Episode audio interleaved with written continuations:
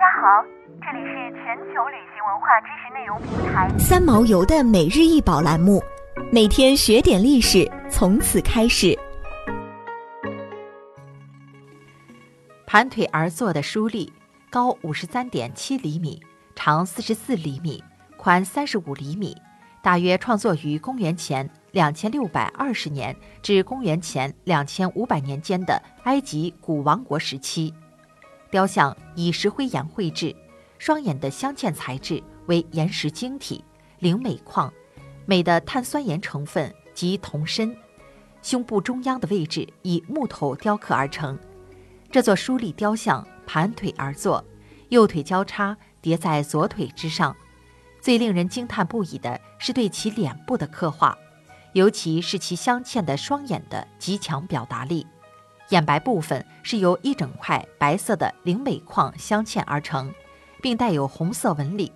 瞳孔则由嵌入其中的岩石晶体组成。肉眼可见的瞳仁部分经过细致的抛光处理。眉毛用黑色线条描画而成，雕像的双手、手指及指甲都经过精细的雕琢，胸部显得肥大，中心部位则有两个木钉嵌入。盘腿而坐的书立，左手持一张局部展开的沙草纸，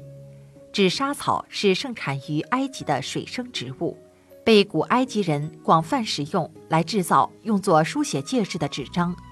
书立所穿的白色缠腰布紧紧地绷于膝盖上，让其能够以此为支撑进行书写。书立的右手本应持有一支笔，今天已经不知所踪。雕塑在一九九八年曾经进行过一次清洗处理，以凸显出其本身保存完好的古旧色彩。盘腿而坐的书立于古王国时期雕刻而成。这段时期起始于约公元前两千七百年的第三王朝，淹没于约公元前两千二百年的第六王朝末期，被埃及人视作黄金时代的古王国时期，以其卓越非凡的艺术创作而独树一帜。尽管对书立的身世来历进行了大量的研究，人们还远远未能解开围绕书立雕塑的所有谜团。书立雕像与其他大部分古埃及雕塑不同之处在于，它身上没有标明辨别身份的象形文字铭文。实际上，承托书立雕像的半圆形底座本应镶嵌在另一块更大的、题有其名称及头衔的底座里，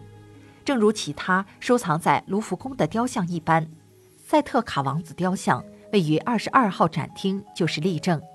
但是这个大底座却消失得无影无踪。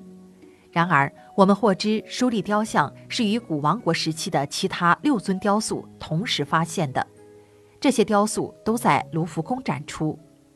在埃及学研究中，“书立”一词是古埃及法老时代政府部门中上至王国的大臣，下至行政机构级别最低的官员在内的所有等级官员广泛使用的称谓之一。书立一项主要的基本职责就是管理国家财产和人事调配。大臣和重要行政部门的长官手下一般都有几百名官吏负责具体的组织工作。